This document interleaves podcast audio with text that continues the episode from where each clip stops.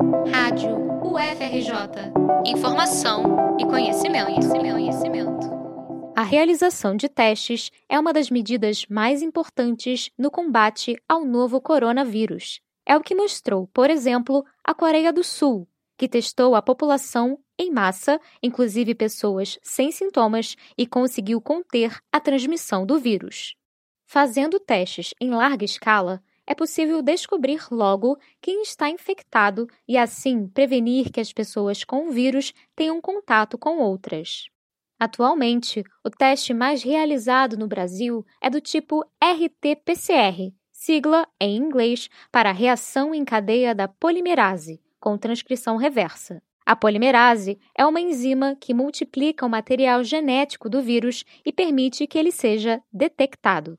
O RT-PCR, que coleta secreções do nariz e da garganta, é também conhecido como teste molecular e pode ser desenvolvido rapidamente, ou seja, logo após o sequenciamento do genoma do vírus.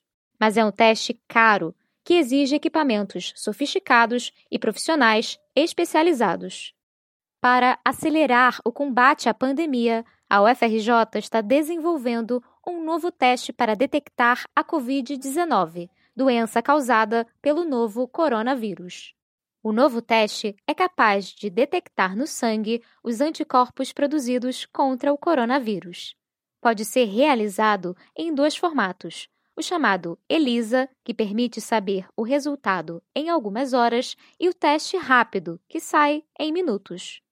A pesquisa é uma parceria entre o Laboratório de Virologia Molecular, coordenado pelos professores Amilcar Tanuri e Orlando Ferreira, e o Laboratório de Engenharia de Cultivos Celulares, coordenado por Leda Castilho. A professora explica as vantagens do novo teste. É, o Brasil tem é, laboratórios pelo país todo, inclusive dentro de muitos hospitais, laboratórios que são treinados e capazes de fazer esse teste do tipo ELISA, e no formato do teste rápido, qualquer um pode executar o teste. Eles têm essa vantagem de serem mais simples e poderem ser realizados em qualquer canto do país, né, evitando é, congestionamento, como está ocorrendo com o teste molecular é, no momento. Além de mais simples e rápido, o novo teste é bem mais barato. Em comparação com o RT-PCR, em geral, o teste sorológico custa um quarto do valor.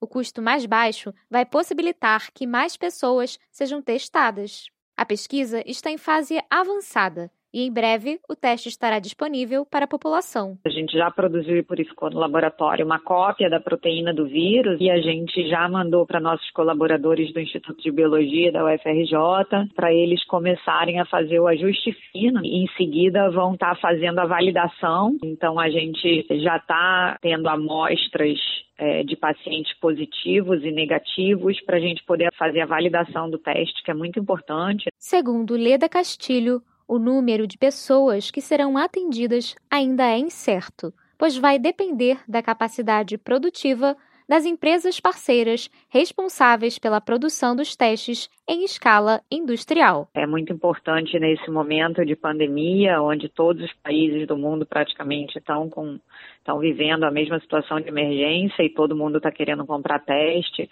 e que a situação de transporte, mesmo de carga, está muito prejudicada. A gente ter capacidade de produção dentro do país, né? Porque isso é, ajuda o país a ter acesso aos testes. Diante do risco de colapso no sistema de saúde, grandes empresas estão se mobilizando para ajudar. A Vale comprou da China 5 milhões de kits de teste rápido para doar ao Ministério da Saúde. Já a Petrobras vai doar 600 mil de tipo RT-PCR, dos quais 200 mil para o estado do Rio de Janeiro. O frigorífico Marfrig vai doar 7 milhões e meio de reais para a compra de 100 mil kits. Somando doações de outras empresas, compras diretas e parcerias público-privadas, o volume de testes distribuídos pelo Sistema Único de Saúde será de 22,9 milhões. Reportagem de Liana Monteiro para a Rádio UFRJ.